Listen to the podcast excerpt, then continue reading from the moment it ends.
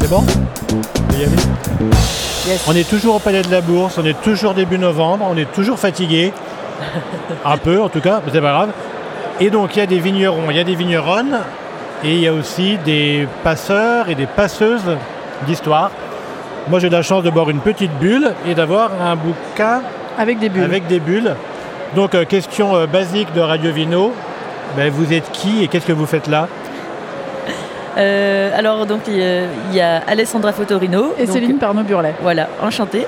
Et donc, on est toutes les deux, on a eu la chance d'être euh, conviées par euh, Antonin pour euh, le salon Sous les pavés la vigne euh, et d'être à ton micro donc, euh, actuellement. Et on vient parler de In Vino Femina, euh, notre euh, tout premier euh, roman graphique. On vient d'éditer aux éditions Hachette avec euh, Céline. Et donc, C'était euh, qui Céline? ouais, bah, moi je suis la co-auteure d'Alès et j'ai dessiné euh, les bulles de Invino Femina. Et pas que les bulles, les personnages aussi. Et donc, tu veux qu'on te raconte un petit peu ce que c'est qu'Invino Femina? C'est un roman graphique qui raconte les, femmes du vin, qui commence par le parcours d'Alessandra Fotorino, qui travaille dans le vin depuis 15 ans. Coucou. Voilà, donc ça parle un petit peu de. On a démarré le, roman graphique avec mon histoire.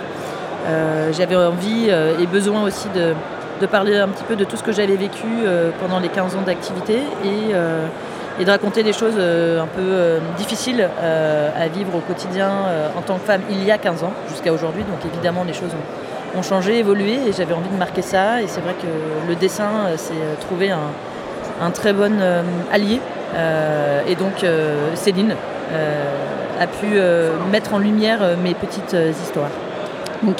Il y a une partie du roman graphique, c'est les petites histoires d'Alessandra euh, dans son quotidien de femme du vin avec ce qu'on a appelé les lampes sexistes, c'est des, des histoires sur une ou deux pages.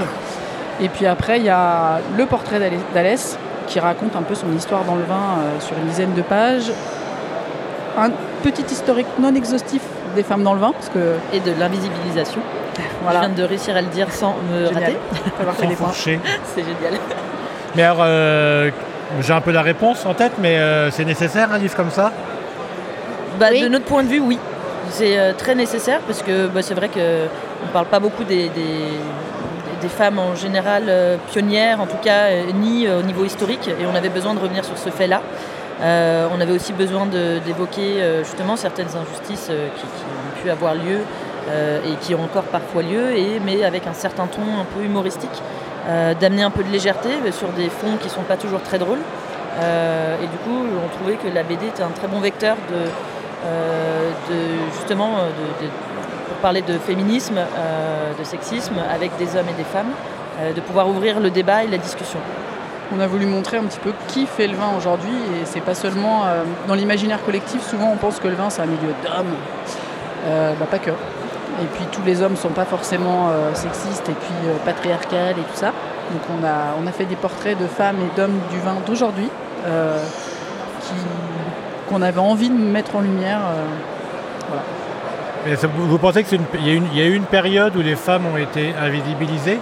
Ou ça a toujours été? Parce que euh, oui, on a de- fait euh, une discussion sur le, le matriarcat. Oui. Et en fait, moi je ne connaissais pas toute l'histoire de, des femmes dans le monde de la bière. tout à fait. Et euh, est-ce qu'il y a le même euh, Bah, en fait, euh, justement, on peut faire aussi un lien, c'est-à-dire qu'on a trouvé des traces des femmes qui produisaient la bière.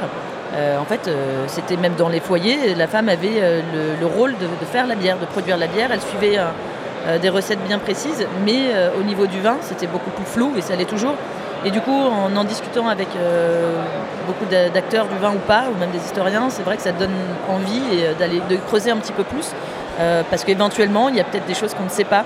Mais en tout cas, avec le- les recherches que nous, à notre niveau, on a pu faire avec Céline, euh, on n'a pas trouvé grand-chose. Et le peu de choses qu'on a trouvé, on a, essayé de le mettre en lumière justement dans une vino.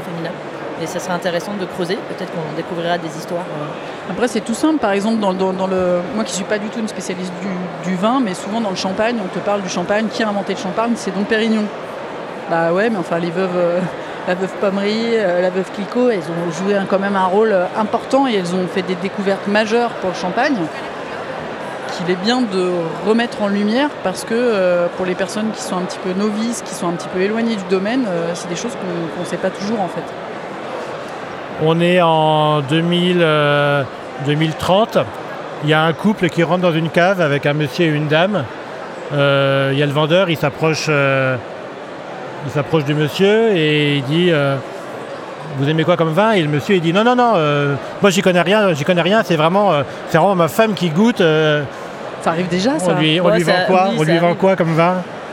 Ouais, ça dépend ce qu'elle aime. Bah oui, on va lui demander, on va lui demander ses goûts, évidemment.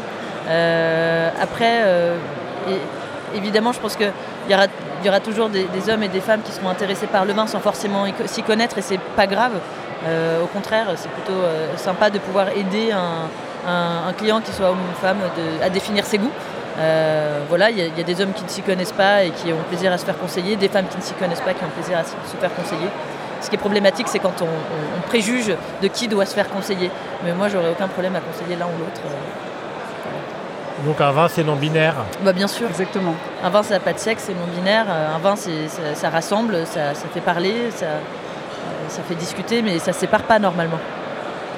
Eh bien merci. Donc on va se plonger avec délectation dans In Vino Femina d'Alessandra Fotorino et de Céline Pernet-Burlet chez Hachette Vin. Et euh, bah, nous on n'en a pas parce qu'il n'y en a plus à vendre, mais euh, On s'en fera envoyer un dédicacé. Avec plaisir. Avec plaisir. Merci à vous. Merci beaucoup pour Merci le micro. beaucoup. Merci. Je n'ai pas. Euh.